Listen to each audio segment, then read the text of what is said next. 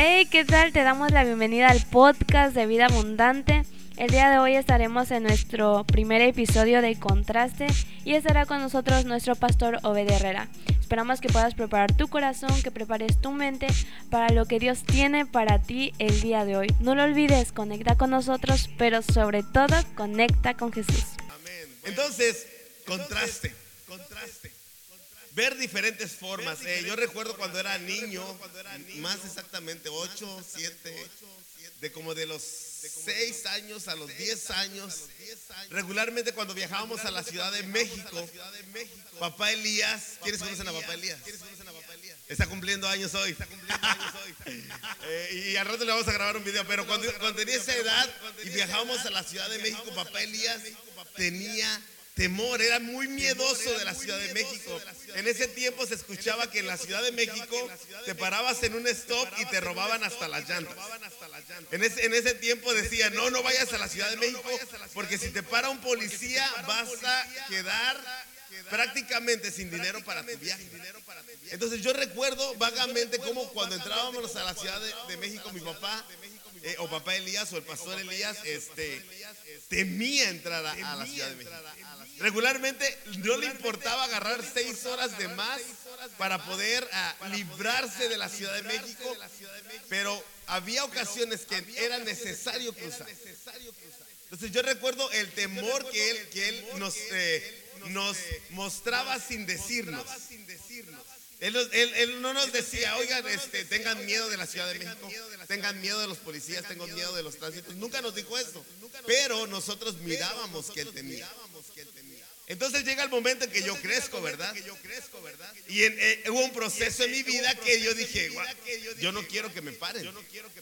Yo, yo voy a la Ciudad de México, yo no quiero que me paren. Yo, yo tenía miedo, pero llegó el momento de vencer esos temores. Entonces llegaba, llegué a la Ciudad de México un día y yo dije, no, yo tengo que vencer estos temores. Y saben, el día de hoy yo entro a la Ciudad de México como si fuera mi casa. Es más, yo llego a la Ciudad de México y yo soy un chilango. Hasta hablo chilango. Hasta hablo chilango. ¿Qué onda? ¿Cómo estás?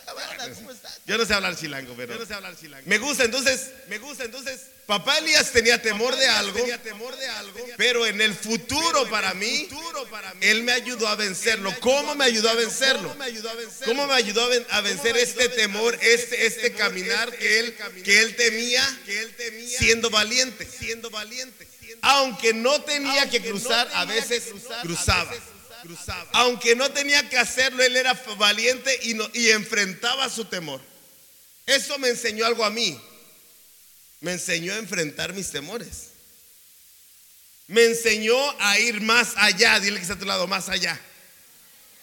Más lejos.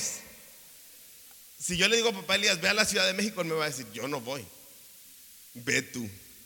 Y yo le voy a decir, yo sí voy. Yo sí quiero ir. A mí me gusta estar en la Ciudad de México. Es más, me encanta, disfruto manejar ahí, que me piten, que me digan de cosas. Me encanta que me digan de cosas. Entonces, yo te quiero hablar acerca de los contrastes que existen en dos personajes importantes de la Biblia. Tal vez no sucedió igual en, los dos, pero no deja de ser la imagen plasmada de Dios para ese tiempo. ¿De acuerdo? ¿Estás listo? Vamos a Éxodo capítulo 3, versículo 1 al 6. Discúlpenme los eh, eh, el equipo creativo que no les compartí mis textos, lo olvidé. Perdón, pero los que tengan Biblia, si me, ayudas, eh, ¿tenemos la Biblia? ¿Me ayudas a compartirlo aquí en la pantalla? Si lo tenemos, si no, vamos con tu Biblia, tú debes de traer tu Biblia. ¿Quiénes trajeron su Biblia?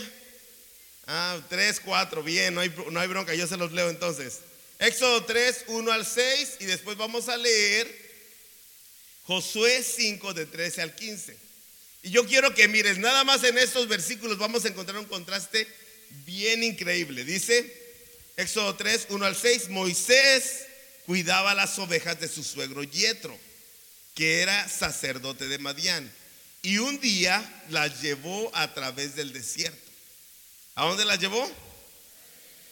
y llegó hasta el monte de Dios que se llamaba Oreb. Allí el ángel del Señor se le apareció en una llama de fuego en medio de una zarza. Moisés se fijó bien y se dio cuenta de que la zarza ardía con el fuego, pero no se consumía. Entonces, ¿qué cosa tan, extraña? Dijo Moisés, voy a ver por qué no se consume la zarza. Cuando el Señor vio que Moisés se acercaba a mirar, lo llamó desde la zarza, Moisés, Moisés, y dijo Moisés, aquí estoy. Entonces Dios le dijo, no te acerques y descálzate porque el lugar donde estás es sagrado. Y añadió, yo soy el Dios de tus antepasados, soy el Dios de Abraham, de Isaac, de Jacob. Moisés se cubrió la cara, pues tuvo miedo de mirar a Dios.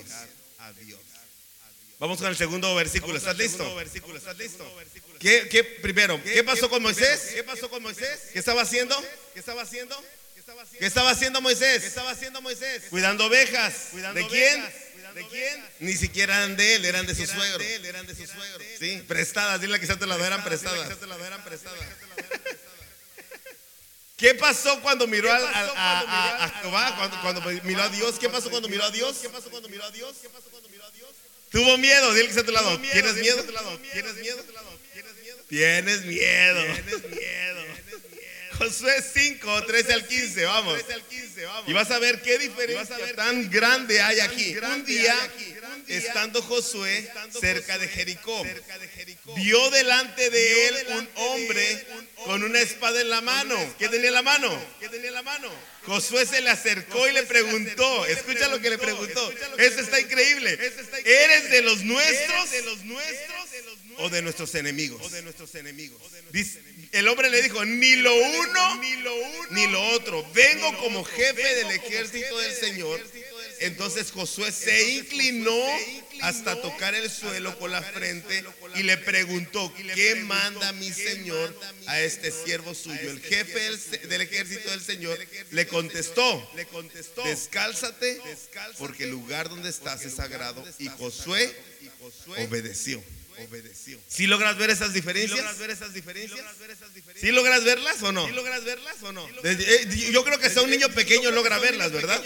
A ver cuál es la diferencia. A ver cuál es la diferencia. Ah, es cierto. Mira ahí. Mira, uno, uno, Dios utilizó una zarza. Imagínate que se le hubiese aparecido a Moisés un hombre con espada. ¿Qué hubiese pasado? ¿Qué hubiese pasado? ¿Cuál era una característica de, de, Moisés? De, Moisés. Cobarde. cobarde. Dile que está a tu lado, cobarde. Tú eres cobarde. Tú eres cobarde. Esta era una característica de Moisés. Imagínate, imagínate que a Moisés se le hubiese aparecido Jehová, con un eh, Jehová con una espada. Con una espada. ¿Qué hubiese hecho, qué hubiese hecho, hecho Moisés? Ahí nos vemos. Hay que se queden las ovejas. No me importa. No, no son mías. No me preocupa. No son mías. Ahí nos vemos. Ahí nos vemos. Pero Josué no. Pero Josué no. Josué tuvo miedo.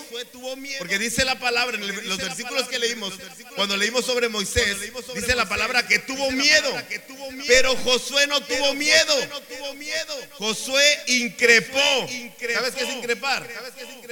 Cuando alguien se te pone al brinco y tú dices, ¿qué cosa? ¿Qué quieres? ¿Qué quieres? ¿Eres de los míos? de los míos o no? ¿O no? ¿Quieres? Porque si no eres de los míos, aquí te voy a dar. ¿Sí me entiendes? ¿Sí me entiendes? Hay una diferencia muy, muy, muy grande. Y solamente tiene que ver con una generación. La generación pasada hizo algo que ayudó a la generación presente de Josué. Algo tuvo que hacer Moisés para que Josué pudiera increpar. Algo tuvo que hacer Moisés para que Josué no tuviera los mismos temores que Moisés. Hablemos un poco de Moisés. Hablemos un poco de Moisés. ¿Quién era Moisés? ¿Quién era Moisés? Un hombre criado en un palacio. ¿Te imaginas que es ser criado en un palacio? Hijo de reyes reyes, comía la mejor comida, la mejor comida, la mejor educación, los, lujos más extravagantes, del reino, de, Egipto, de Egipto, creció en un lugar de privilegio. El ir a las escuelas más importantes les dio la capacidad de poder hablar. Pero aún con eso, él se sentía ignorante. Aún con esa capacidad de hablar, él se sentía ignorante. ¿Te suena eso a ti? ¿Te suena eso a ti? A veces Dios nos educa, ¿verdad? Nos enseña, nos lleva por caminos chidos y nos, nos, muestra lo que Él desea de nosotros, pero a veces nosotros nos sentimos ignorantes. ¿Lo has sentido así alguna vez? Te dicen, haz esto y dices, ¿yo? ¿Yo? No puedo, no puedo. Soy tartamudo. Soy tartamudo. Soy tartamudo. ¿Quién me va a ayudar? ¿Quién va a hablar por mí? ¿Quién lo va a hacer por mí? Yo no puedo. Yo no puedo. Pero sabes que aún con eso Moisés decidió obedecer. Obedece. Tiene que estar a tu lado, obedece. Obedece. Obedece. Obedece. Josué no. Josué no. Josué se crió en dónde? Josué se crió en dónde? En el desierto. No se crió en el campo. No se crió en el campo. Si se hubiera criado en el campo, a lo mejor tuviese tenido callos en las manos. Pero no se crió en el campo. No se crió en el Se crió en el desierto. En el desierto. A Moisés se lo llevaron al desierto obligadamente. A Josué, Josué no, Josué creció en el desierto. Creció, creció en el sol, creció en la caminata. Yo me imagino el cuerpo de Moisés saliendo de Egipto, todo panzón así, porque era hijo de reyes. Sí, comía chido. Y yo me imagino a Josué, un hombre, un hombre hornido así como me estoy poniendo yo, así, con musculatura, ¿verdad? Como está el pastor Antolín que nos está visitando aquí, que ya viene al Insanity. Pero me imagino esta diferencia por haberte criado en un lugar diferente. Una característica del desierto es que si tú no estás preparado para enfrentarlo, mueres. Mueres. Y toda su vida de Josué fue criado en el desierto. Pero lo, más importante es que no fue criado en el desierto solamente, sino que fue criado en el desierto mirando los milagros hechos por Moisés. Por Moisés. Moisés, Moisés, fue llamado, fue llamado, obedeció, sin querer. ¿Por qué digo obedeció sin querer? Porque obedeció a regañadientes. Hasta que le pusieron a alguien que hablara por él. Que le dijeron, está bien, está bien, vas a ir, pero te voy a poner a tu hermano. Él va a hablar por ti. Él vas, tú vas a ser como Dios para él. Lo que tú le digas lo va a decir. Eso vamos a hacer, pero tienes que hacerlo. y dijo, ok, así sí voy. Dijo, ok, solo no acompañado. No quiero ir solo, quiero ir acompañado. Tengo miedo. Tengo miedo. Pero así ya no me siento solito. ¿Cuántas veces has hecho tú esto? ¿Cuántas veces has hecho de, de, de, decir, ok, voy, pero, pero me llevo a alguien. Pero me llevo a alguien. Me lo encargaste a mí, pero, pero que me acompañe alguien, por favor. Tengo, tengo, ya está quemando aquí. Héctor, ¿qué habla? Entonces, entonces, lo que te quiero decir esto, es esto, lo siguiente, lo siguiente. Necesitamos honrar, necesitamos honrar a la generación pasada. ¿Te has puesto a pensar qué temores vencieron tus padres para que tú lograras estar en este lugar? Tal vez pienses, me abandonó, fue, fue gacho, fue infiel, no hizo lo que debía de ser padre, pero tengo una cosa, estás aquí. Estás aquí. Estás aquí. Y a lo mejor en, casa tú dices, no, ¿cómo voy a honrar a mi padre que hizo algo tan cruel, tan vil? Pero sabes, si estás conectado a esta, a esta transmisión, estás, estás en este momento. Estás en este momento. Algo bueno hizo. Algo bueno Estamos aquí. Estamos aquí. Algo bueno hizo Moisés, que le dio valor a Josué. Algo diferente, algo, algo tuvo que luchar Josué para que Moisés, para que Josué tuviera el valor. ¿Qué ha hecho tu padre? ¿Qué ha hecho tu madre para que tú tengas el valor? ¿Qué han hecho ellos para que tú lo puedas lograr? ¿Qué cosas han vencido? Para que tú puedas estar. Para que tú puedas estar. Y a lo mejor no, a lo mejor no me estés entendiendo. Pero Dios es así de bueno. Dios es así de bueno. Cosas, cosas. Le dio cosas a tus padres a vencer. Para que en este momento tú no tengas que luchar contra ellas. No es que nunca fue cristiano, no importa. No importa. Es que nunca conoció a Dios, no importa. Le dio cosas a vencer.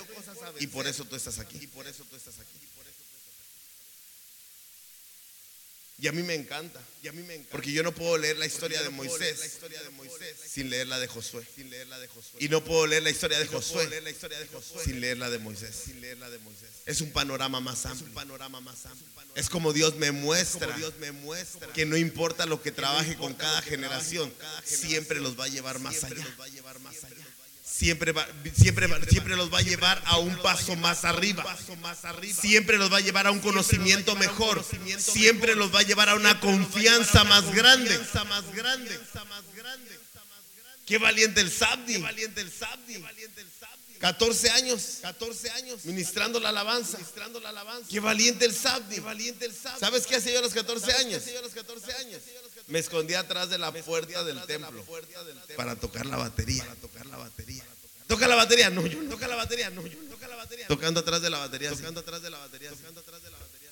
Escondido, escondido. Qué valiente el Sabdi, qué valiente el Sabdi, Algo tuve que luchar yo. Tuve que luchar yo. Él tuvo que ver algo en mí, para poder estar aquí y poder ministrar una alabanza. Es el contraste de Dios. No va a tratar igual con uno que con otro.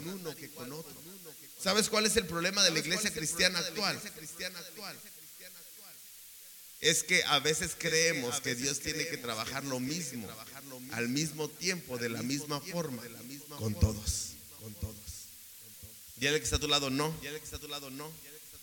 Y no sé si eso sea bueno que lo aprendan tus miembros. Pero yo no creo eso. Yo no creo eso. Yo creo que Dios tiene formas diferentes para cada uno de nosotros. Paco, tiene una forma para ti que no va a ser la que trató conmigo, que no va a ser la que trató con tu papá. Va a ser diferente contigo. Lo creo, lo creo. Lo creo. El problema es cuando queremos imponernos. Y yo quiero, eh, quiero leerte. Lo que, lo última, la última cosa que le dice Moisés a Josué. Después llamó Moisés a Josué, dice Deuteronomio 31, 7 al 8, dice, después llamó Moisés a Josué y le dijo en presencia de todo Israel, escucha, ten valor, ten valor, y conmigo, ten valor, y firmeza. Y firmeza. Y escucha lo que le dice. Porque tú tienes que llevar a esta gente al país que el Señor juró a los antepasados de ustedes que les daría. Y escucha, dice, tú serás quien los haga tomar posesión. El Señor mismo irá delante de ti y estará contigo. No te abandonará ni te desamparará. Por lo tanto, no tengas miedo ni te acobardes. No le dice, no le dice lo que yo hice. No le dice como Dios me trató a mí. No le dice las formas que Dios usó conmigo, las va a usar contigo. Con Moisés Dios usó una vara. Con Josué Dios usó una espada. Moisés no pudo haber conquistado, él fue llamado a ser un libertador. Josué fue llamado a ser un conquistador. No lo pudo haber hecho con una vara. Pero para que Josué tomara una espada, primero tuvo que ver a alguien que liberara a su raza. Ningún esclavo es capaz de tomar una espada. Ningún esclavo es capaz. Tiene que ser libre para armarse de valor, increpar, incluso increpar al ángel de Jehová. Porque eso fue lo que hizo Josué. ¿Quién eres tú? ¿Estás conmigo o estás contra mí? Si tú estás aquí y, estás buscando a Dios y Dios te ha contestado y Dios te ha hablado, es porque algo bueno hicieron tus padres. El hecho de nacer, suficiente, Lo enfrentaron y estás aquí. Y estás aquí. Lo hicieron y estás aquí. Y eso merece honra. ¿Sí o no? ¿Sí o no? Quiero darte nada más cinco puntos. Último. Ya los voy a aburrir. ¿Ya están aburridos? ¿Ya están aburridos? Ya los- Cinco puntos. No sé si los estoy regañando. ¿Qué onda, Me- no me gusta que se pongan serios. Me gustan más los jueves porque se ponen bien interesantes todos. Puntos para recordar. Escucha. Número uno, si tienes donde anotar. No importa qué tan difícil la pasaron los que te precedieron.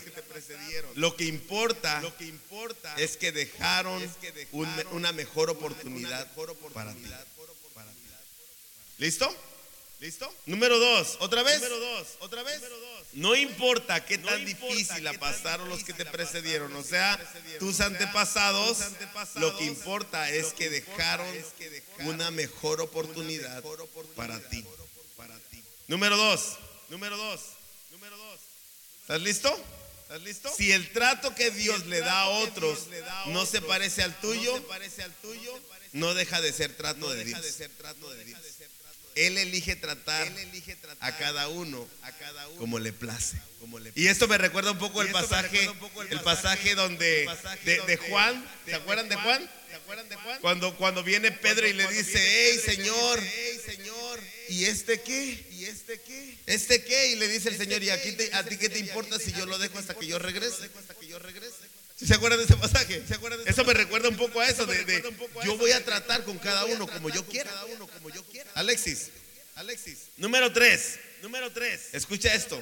Tienes la oportunidad, tú, tú, tienes la oportunidad de brindar a otros un futuro sin temores. ¿Qué vas a luchar tú ahora?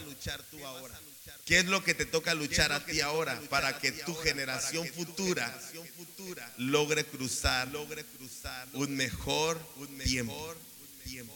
Yo veo que Jorge, aquí Jorge, Dana están luchando ahorita en la política. ¿Sí está bien? Que lo diga. Y están tratando de luchar un mejor futuro. Jesse también, ahí está. Un mejor futuro. Un mejor futuro. Para los que vienen detrás de. Papá Elías luchó sus temores, sus temores para que nosotros estuviéramos aquí. No solamente yo, no solamente yo. Yo no sé, Josué no era hijo de Moisés, ¿o sí? No era su hijo, no era su hijo, pero fue impactado, pero fue impactado. Así como muchos de nosotros fuimos impactados por ese principio de papá, papá Elías y mamá Tere, ¿verdad? Número cuatro, número cuatro. Lo más importante no es lo que tú experimentaste, es la imagen que Dios quiso plasmar en ti para que otros miraran. No se trata de lo que sufras o de lo que dejes de sufrir. Se trata de lo que Dios quiere hablar acerca de tu vida. Se trata de lo que Dios quiere mostrar a otros para decirles, hey, tú también puedes. Mira, tú también puedes. Mira qué mal la pasó, tú también puedes. Yo puedo hacer lo posible. Porque lo más interesante no es que nosotros vencemos, es que Cristo vence con nosotros. Lo más importante es que Él nos ayuda. Y esa es la imagen que Él muestra. Yo lo ayudé. Y esa es nuestra, nuestra nuestras palabras deben de ser estas. Él me ayudó. Yo estaba en un hueco y Él me sacó. Yo estaba perdido y Él me encontró. Yo maltrataba y dejé de hacerlo porque tuve un encuentro con Dios. Es la imagen que Dios quiere mostrar. Por eso, escucha, no te avergüences de lo que de lo que pasó contigo. No te avergüences de lo que sucedió en tu pasado, porque no va a ser lo mismo en el futuro para tus hijos. Tú lo vas a mejorar. Tú lo vas a mejorar. Tú lo vas a mejorar. Número 5.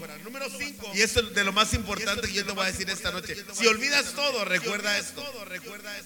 La obediencia, es el mejor pincel para plasmar lo que Dios quiere mostrar. Tal vez la vayas a pasar mal si desobedeces, pero si obedeces, yo te lo aseguro, que será la imagen perfecta de Dios. en lo que Él quiere mostrar a esta humanidad. Ponte de pie, ponte de pie, ponte de pie, vamos a, Vamos a pedirle a Dios que, vamos a pedirle a Dios que, que Él te pueda mostrar su contraste para tu vida. El reflejo de su imagen para tu vida. Lo que Él desea que otros miren en ti. Puedes cerrar tus ojos ahí como estás.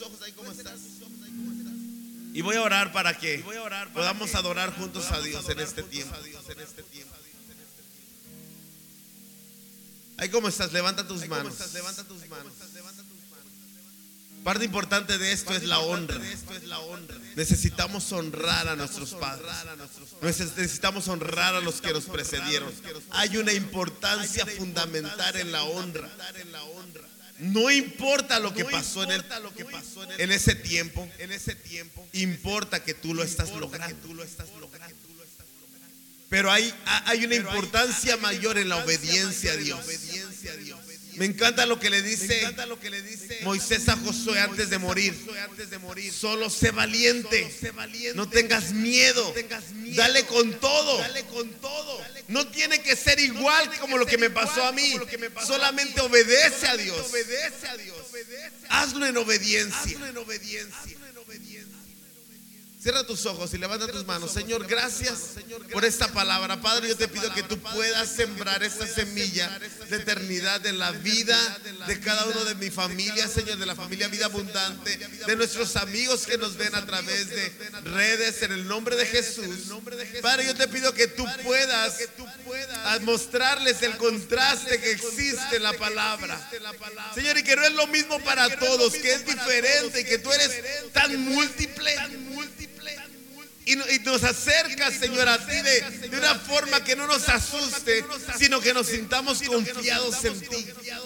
Que podamos tener el valor, Señor, de encontrar el propósito para marcarlo en esta vida, en el nombre precioso de Jesús. Siembra, Padre Celestial, esta semilla de eternidad en nuestras vidas, en el nombre precioso de Jesús.